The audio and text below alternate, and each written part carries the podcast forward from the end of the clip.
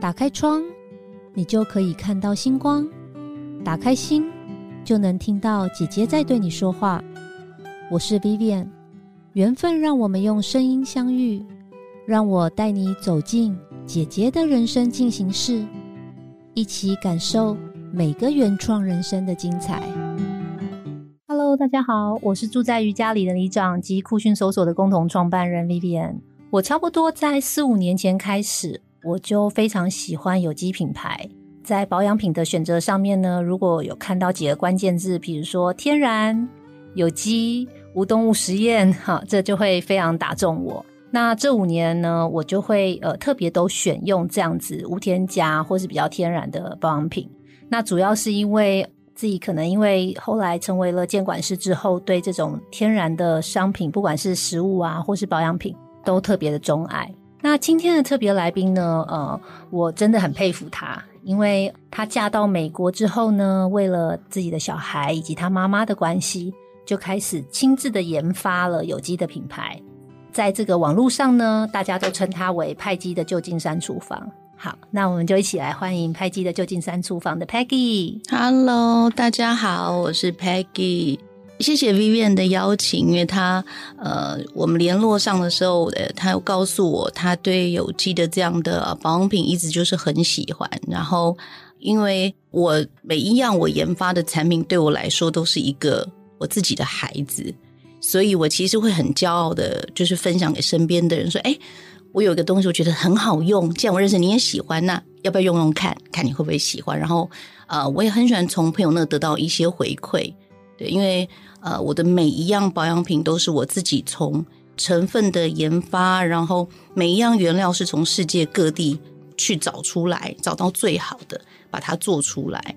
所以我的速度很慢，但是每一样就是。都是非常非常珍贵的的心血，这样子对，谢谢邀请。对啊，我我觉得很佩服哎，因为我自己在研究天然保养品品牌的时候，我发现因为里面都不能加一些防腐剂或者添加物，所以它的使用期限和保存其实都比较不容易哦。那我我其实自己很好奇啦，就是说，Peggy 你。你怎么会开始想要？呃，虽然你刚刚有提到哦，但是我觉得很多听众朋友一定还是很好奇，当初是什么样的起心动念，开始想要让你做这种天然有机的保养品品牌的？因为其实大家会觉得很奇怪，为什么叫派界旧金山厨房，可他却在做保养品？对呀，对。其实我在旧金山这十年的时间里面，因为刚去的时候，我其实连饭都不会煮。连白米 连白米都不会煮 哇！我听说你很会煮饭呢。然后，但是我实在太爱吃了，因为其实我是一个很美食的人。就是如果我心情不好，会靠美食去舒压，不停的搜寻，找到什么好的，我一定要吃到它。我觉得那一天就很完美，整个心情就会很好。所以，因为这样的原因，我就自己在美国开始。做非常多的台湾小吃，就是比如牛肉面啦、卤肉饭啦，什么都从头炸油葱酥，从头擀面开始。在这个过程中，我觉得，当然除了煮出一碗很好吃的一个最后的一个结果以外，我才发现其实所有的细节都非常重要，才能够成就最后的那一结果。那我在做保养品这件事情，其实一开始是因为我的妈妈她会做。她做给我的第一次做给我的是一支护唇膏，还有一块手工皂。那那个时候其实我的身体不太好，那我细节就不多说。但是我身体那个时候非常的不好，我妈就说你要尽量用接近天然的东西，无论你的皮肤。那因为你护唇膏其实某程度是你吃进去的东西，你擦了护唇膏，你要吃饭之前不可能把护唇膏擦掉，对不对？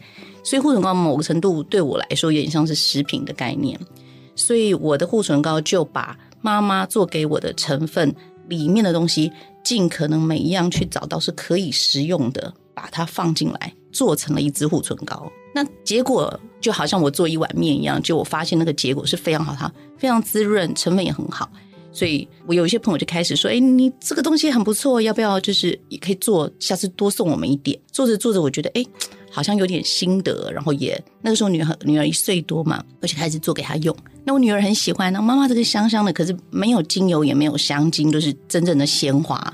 就是我是跟花农、蜂农去买这些东西。对对对，每一个细节我都很讲究，因为自己擦在自己的女儿身上，所以我女儿擦了也很喜欢，就是是因为这样开始，所以有点像是把食物的概念放进我做保养品这件事情里。哇，好厉害！所以你刚开始做其实是兴趣，然后就是分给周围的亲朋好友，也没有在卖，没有，就是有大家聚会，然后说：“哎呀，我我终于研究出怎么做牛肉面，大家吃。”然后说顺便送护唇膏，就这样子，好厉害哦！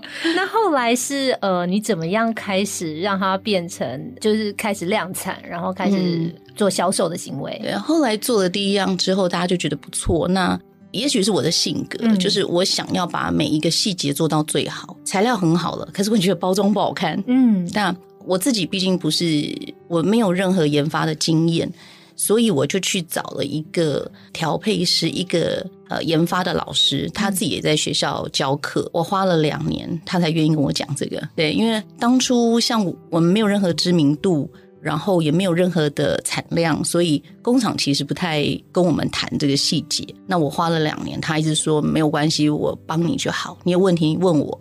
我说不不不，我要把它合法化，嗯，因为这些东西不是说你在家手工，这其实是不合法。比如说它有些什么生菌啊、重金属啦，嗯，这些东西都很重要，嗯嗯。那所以我必须要跟工厂合作，有无菌室，他们要告诉我说，虽然防腐剂我们尽量不要加，但是有没有添加最少的量？但是这个防腐剂它的来源是。最接近天然的一种防腐剂是这样的概念。那当我得到这样专业的知识跟建议的时候，其实会让我的产品是更稳定的。嗯哼，它是稳定性会更高，所以也是希望说真的能够做出一个好的东西。可是我很好奇，因为通常这种比较天然的东西，因为我们也不能加太多的这种添加物嘛。对。那可是，但是你要量产，你还是会有一定的数量。对。那通常在保存上都要怎么保存？因为我自己有的时候也会在特价的时候买一大堆，然后买完之后，你知道有时候我就看到过期了，但是因为 那个姐姐我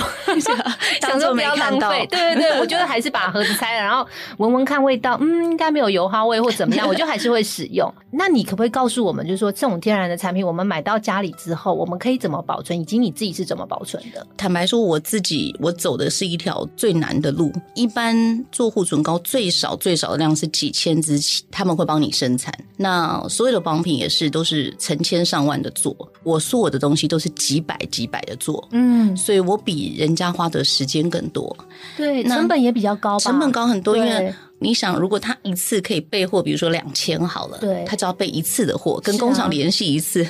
印刷一次，对，可对我来说不一样，我得背四次，我是五百五百五百的做。可是因为我的东西里面有太多天然的成分，然后我也把啊，所谓我们大家知道像抗抗菌剂，就是所谓我们说的防腐剂，它的量用的越少的时候，它保存期限其实就是越短。对呀，所以你就不能够量产很大。是对，那这就是我们要取决，这是我们的初衷，我就要花更多时间力气去生产。所以大部分有订购。啊，我的产品的朋友就知道，他拿到大部分都是几个月之内的，对，很少什么什么去年的啦，很久以前的这样子。如果你有这个囤货的习惯，我觉得我建议你，如果是天然东西，你真的要准备一个冰箱，但是真的要放在阴凉处哦，嗯，因为有太阳的地方会让很多东西的发酵，嗯，最后结果会很不好。那我觉得挑选保养品，我自己觉得就好像你在。准备做一道美食一样，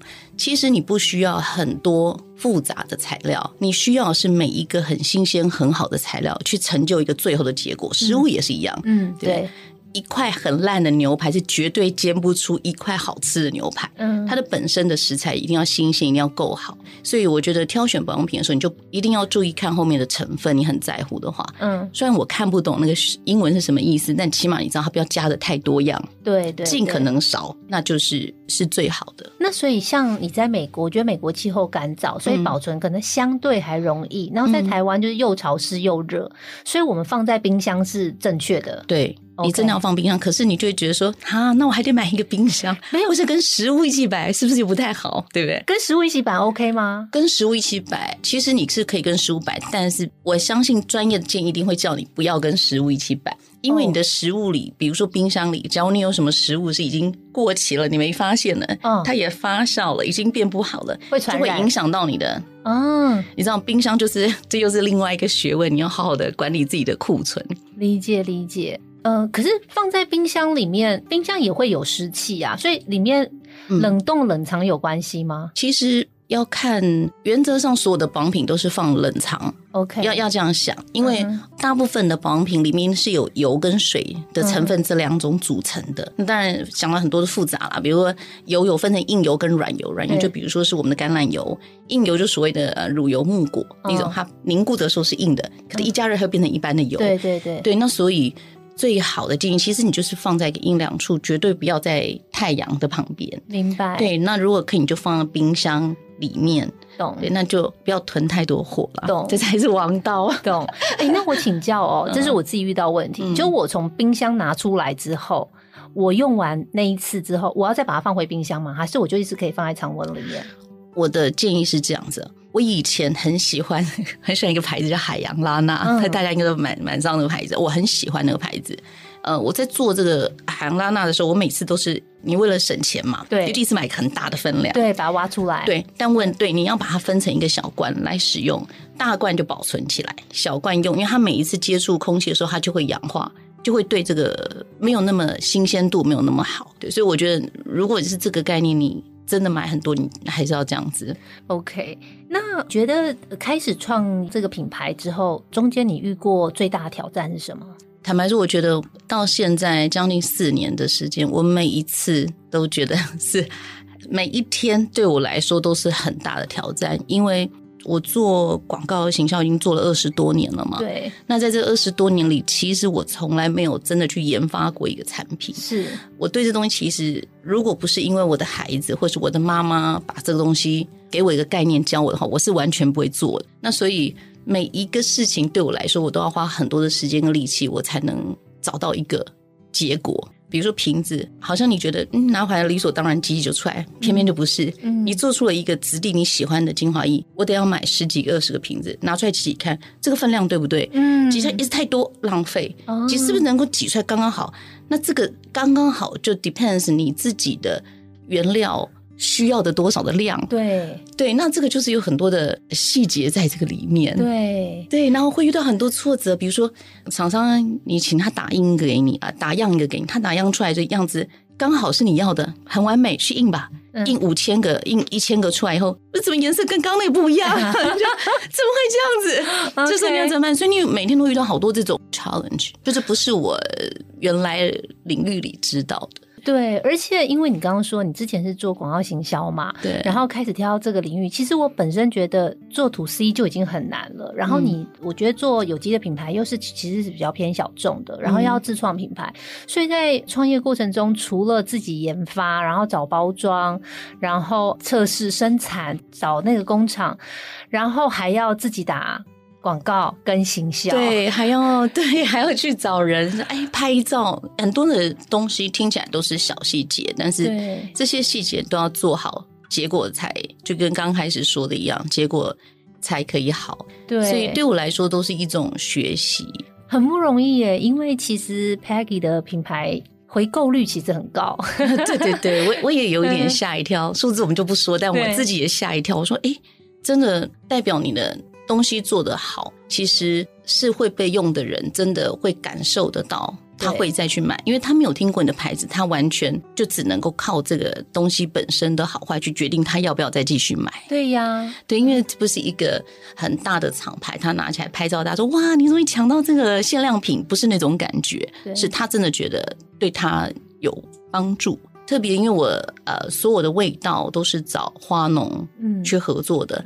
那花农从花瓣挤出汁液来做成化妆水，每一罐我的化妆水里面有一万片的茉莉花瓣才能挤得出来。茉莉花其实是一个很珍贵，但是大家不太讨论。大半你会想到是玫瑰啊什么，但是茉莉花这个花 连你去花店都买不到。嗯，因为我曾经尝试要拍照，我想去买一个茉莉花，没办法。他说茉莉花的花瓣很容易很脆弱，你拿起来轻轻摇就断就掉了。所以师傅在采收的过程中都需要花很多的精神跟力气。才有办法成就一个产品，所以我的产品很多时候你用过你就觉得，哎，这味道跟就算别人说是茉莉，可是你用起来味道就是不一样。嗯，它就是很像一把茉莉花打在脸上那种感觉，哇，就是那种对。茉莉花香其实很好闻诶，我很喜欢，很高雅，嗯，我觉得是一种对，不妖艳，不妖艳。那呃，有没有客户啊，就使用是陌生人，就是说用了你的东西之后觉得很棒的，然后呃写讯息告诉你说他真的觉得某样产品很棒，这应该很有成就感吧？这种感觉，我觉得这就是我全部成就感的来源。因为有好多次我也会想要放弃，坦白说做这个东西的利润很低，加上我每次都要这样很少的产，然后。呃，我所有的材料自己也要去找厂商，然后再跟工厂沟通，所以我的备料也比别人辛苦。别人可能就找工厂，一般的自创品牌，其实他们就是可能是 A、B、C 三个选择，工厂给你三个选择，你喜欢质地轻的还是浓的？你选了以后，我们就开始。可是我不一样，每个材料都得找。所以当有真的有使用者告诉我说，他觉得这东西好好用，跟他用不一样，原来天然是这个味道，对，就是一仓去的时候很香很浓，可是。怎么它一下就会散掉？我说那就是因为真正的花就是这个样子。是我们我们是不是都忘了真正的花是什么味道？对，所以呃，很多人告诉我很好用，然后他的孩子也用，他孩子长痘痘啊，或是他的孩子不用其他产品，可是用我的他很喜欢。或是男孩子有时候用保养品就觉得，呃，这味道我不喜欢，可是你味道会清雅，也会淡掉，他的男生也会喜欢用。那我觉得对我来说很有成就感，这样子。那你周围有没有呃亲朋好友或者是就是陌生的客户，曾经告诉你说他用了这个产品之后，他的肤况有做什么样的改善吗？我曾经听过几个，但是他们都非常好，他们就连照片一起拍给我，哇，他们就传很多给我。那我不太，因为嗯。我可能是广告也做的比较久的时间，我比较不太喜欢用这种方式去让人购买我的东西。但是我自己心里知道我的东西对他，因为他会传给我说，前几个月夏就是夏天太阳很大嘛，他们的孩子出去晒伤，他就马上喷那个化妆水跟精华液，他就说。啊，他的皮肤马上那个红肿的感觉消了很多。嗯，那其实我一直有时候他们还会有其他皮肤问题会问我嘛，那我就说等等等等，因为我不不是皮肤科医生，但是我心里觉得很有可能你有问题，你还是要去问医生。嗯，但很有可能是你的身体的皮肤就是对于化学东西是过敏的，只是因为我东西比较接近天然，不是因为我东西治疗你的皮肤，是因为我东西天然，所以尽可能帮你的孩子。从沐浴乳、洗面乳，因为我没有做那么多东西，嗯，尽量挑比较没有化学，也许他就是对那些东西成分感到过敏这样子。嗯，所以 Peggy，你也是跟我一样，就是所有的东西都比较偏天然有机，对不对？包括身体。对我有一阵子还一直想说，我一个朋友他说：“哎，你知道吗？我自从用了橄榄油以后，我再也不用洗发精跟洗面乳。”我说：“这这什么？”你你有听过这种疗法吗？有阵很流行，就是啊，其实阿尤维达就是用这种油洗头啊。对他就是一直拿那橄榄油一直洗，然后一直洗。我说这行吗？他说对对对，但是有一些门派的人就会追求这种真正天然。那我因为人生都会因为遇到一些事情。然后你看待事情，或者你自己的人生就会有些转变嘛。嗯，我确实是因为自己的身体不好，加上我后来生了小孩，所以对这种东西就是特别的在乎跟小心。你知道，我一直就是这几年一直把自己的生活处在一个几乎无毒的环境里，然后我连那个擦身体的油啊，我都用那个橄榄油。然后，但像有时候那个过期的橄榄油嘛，也舍不得丢掉，我会拿来擦身体。对，然后你刚刚说那个头发。就是油来洗头，那个是因为我之前有上印度的阿育吠陀的课程哦，对对对对对对，阿育吠陀他们就是用油呃来洗身体、刷身体以及就是洗头，哦，就是油刷法啦。嗯，对我有试着用过。他说一开始很难忍，但是只要忍过去之后，就说觉得非常好用。我我我不知道，我不敢，我是没有长期，但是我就有几次，就是因为我那时候在上课嘛，然后。我就要体会一下，然后那时候饮食啊，然后生活作息啊，或是包括洗澡啊、吃的啊，我就是奉行阿育吠陀的这个医学理论这样子，所以我大概可以理解。哦，那刚刚 Peggy 你有说，其实你你的第一个产品是从护唇膏开始的，对不对？那因为你的研发时间你都是自己在研发，而自己研究、自己找这些天然的东西，所以产品的种类没有很多。可是刚刚我们在录音前又听到说，哎，你最近又研发出来了面膜。对 对对，那当时你的第一个产品是护唇膏，然后之后你怎么决定你的下一个产品要是什么啊？其实也蛮简单的，就是 就是因为我的孩子，对，因为我其实后来除了护唇膏以外，我做的其实是我们不能讲防蚊液，但它的功能是这样，但因为防蚊液它是一种药用，所以我们只能讲说防护。草本这种字眼。那事实上，因为里面有香茅油，还有一些像。艾草，嗯，就是它的成分，也就是这一些，它本身这个植物就会防蚊的东西。懂。所以我后来做的是自己做了一个防蚊液给我女儿自己用，随身我女儿会带着。啊，好幸福。嗯，然后因为防蚊液难免你会喷到皮肤嘛，对，所以我的防蚊液里面是没有酒精，全部都只有精油，而且很厚啊。然后很厚的精油下面加的全部都是快木的纯露。哇，所以是。跟一般不一样，你喷出来就是精油味，然后，所以后来第二个做的也是因为我的女儿开始的这样子。哇，我已经被圈粉了，那个我应该要去。所以呃，就是什么小黑纹那些都可以防吗？还是说？我的材料里这个东西其实有加一个叫做好像写黑金刚什么什么油啊，就我现在一时想不起来。香茅油、黑金刚，然后是由台湾农会认证，那罐非常贵，我就把它加进去。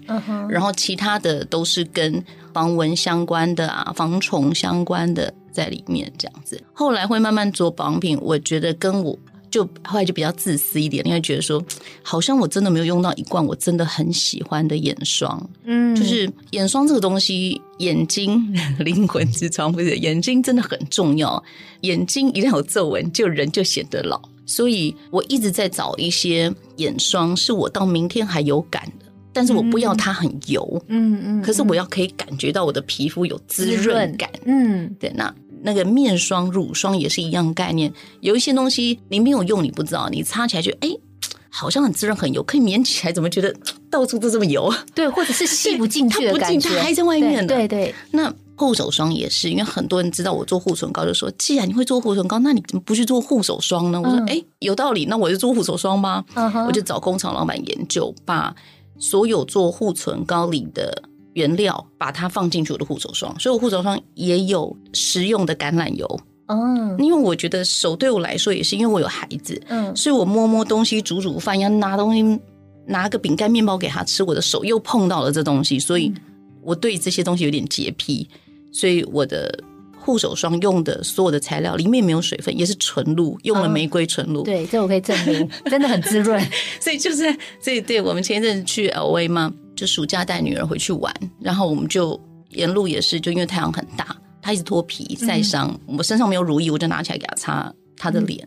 但是因为这是我自己做的东西，我知道里面对有什么东西。对，那它也很吸收，就不叫不会像。一般护手霜你擦完的时候，你觉得哎，瞬间很嫩，嗯，可是你洗手就像个手套，它又掉了，嗯，那种感觉，或者你擦的时候滑滑的，你一拿一个杯子，外面有水珠，马上就觉得滑滑。其实。这就是讲到配方，有一些他们会在里面加一些让你感觉滑滑的东西，可是只是暂时的，对，因为天然的东西不可能在瞬间就发生什么变化。哎，那我就会建议，就是你。既然做护手霜，你就应该做护脚霜，因为我我个人很爱很爱保养脚，哎，真的，对，你知道吗？我那一个护手霜啊，拿来擦脚，我都拿来擦脚，因为我觉得它好滋润哦。但是我都很省着用，然后就会把比如说指头的地方啊，然后粗粗的地方，对，然后我会特别一直在按摩它，这样子。对，你会觉得它擦了，就你也不会有一些护脚霜也有一个问题，你擦完了以后你没办法走路呢，对，很滑，对对，你都不会。但是 当然我。我一擦完我就睡觉，所以我就一直想说，我今天碰到你，我要跟你说 护脚霜。对，你就弄一个大瓶的，让我来保养脚好了。哦，对，因为我有一些朋友是做面包的师傅，然后有一个有一个朋友是就在手术室。做医生，他跟我讲说，他擦了我的护手霜，他可以戴手套啊，因为手套很湿闷嘛。如果他擦的护手霜没有办法吸的话，他戴手套就那个。对对，所以他有跟我说，你能做大罐的吗？对，大罐的。对，然后 还有脚的，还有脚的。对，可是手跟脚原料会配方会一样吗？还是说？其实脚的还可以再呃手的要再更细致一点吗？手跟脚我现在还没有研究，但是就我粗浅的理解，它原则上其实乳液所有的乳液都是水跟油的混合，就是大方向是这两样，他们把它 mix 在一起，再加上其他的东西。嗯嗯嗯。那原则上如果手我在想护手霜做成护脚霜，嗯，其实成分主要可以一样，可它可能要添加的东西的滋润度要更高。哦。好好，那我许愿，我许愿，许愿。好，我去找老板许愿。OK，好，哎，那因为我知道 Peggy 以前其实，在数位形象，其实你是在一个很大的公司啦，对不对？然后后来开始就到美国之后自己创业。你觉得你创业之后，你最大的感想是什么？跟你以前在大公司里面比较，很大的差别。对 对对，因为我在雅虎，呃，我总共待了十一年，我才离开。那当你做到第五六年的时候，你就会慢慢发现，随着这个公司越来越大的时候，你的团队越来越强大，所以你做什么事都是一个团体战，嗯，就是 teamwork，你不是一个人。可是你现在要创业路上，你是一个人，那就没有那么多的智囊团或优秀的人。对，可以随时在旁边给你出一些意见。嗯，大部分所有的决定都要自己做。这个创业的过程就是你就是决定的人，而且你必须是执行的人。嗯，那这就很可怕，因为有的时候你想说这么难算了，还是别做了，别想这个乱七八糟这么难的 idea。嗯，可是如果你不这样做的话，你知道结果不会好。嗯哼，所以就是经常自己跟自己开会，天人交战。所以我觉得创业最难的是。呃，你需要一个人做的决定很多，然后这每一个决定都会影响到，可能是创业的这条路，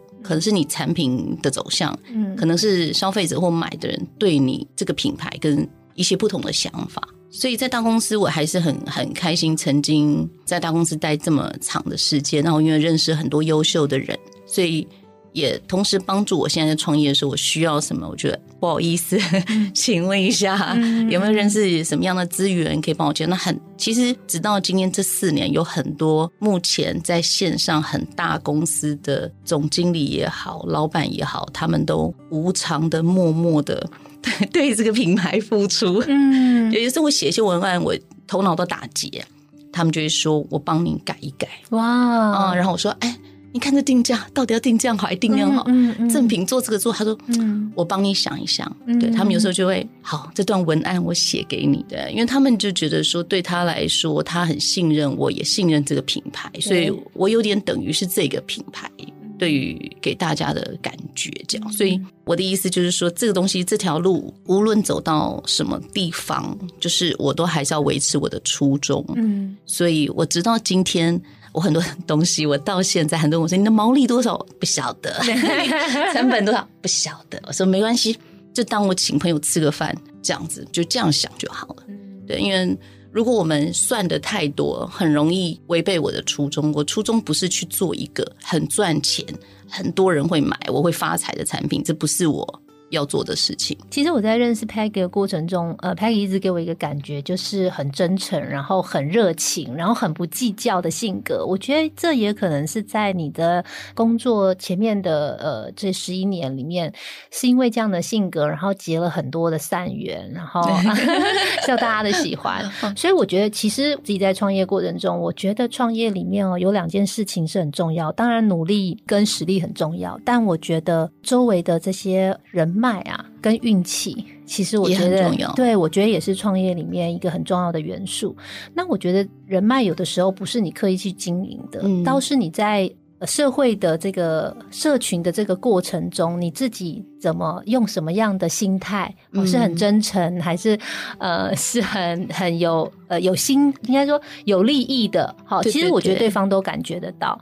在 Peggy 身上，其实我就看到很多很好的特质。所以也是因为这样，所以你刚刚提到说，在这创业路上，很多人愿意帮助你。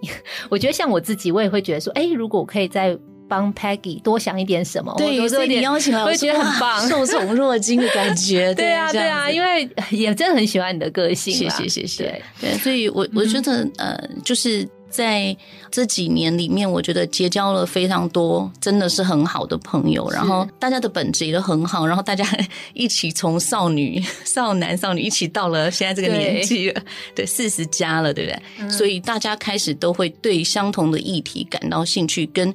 愿意付出，已经到了这个阶段，人生的阶段，这样，所以真的是很谢谢大家。今天感恩大会，感恩大会，真的。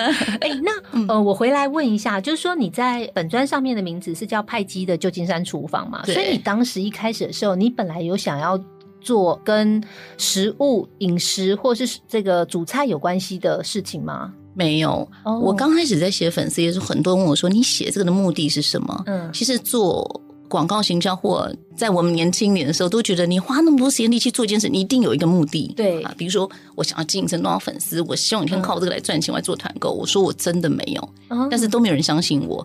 那我也对，没有人相信我。可是为什么我做这件事？是因为我自己发现我在学做菜的过程中，我看了很多。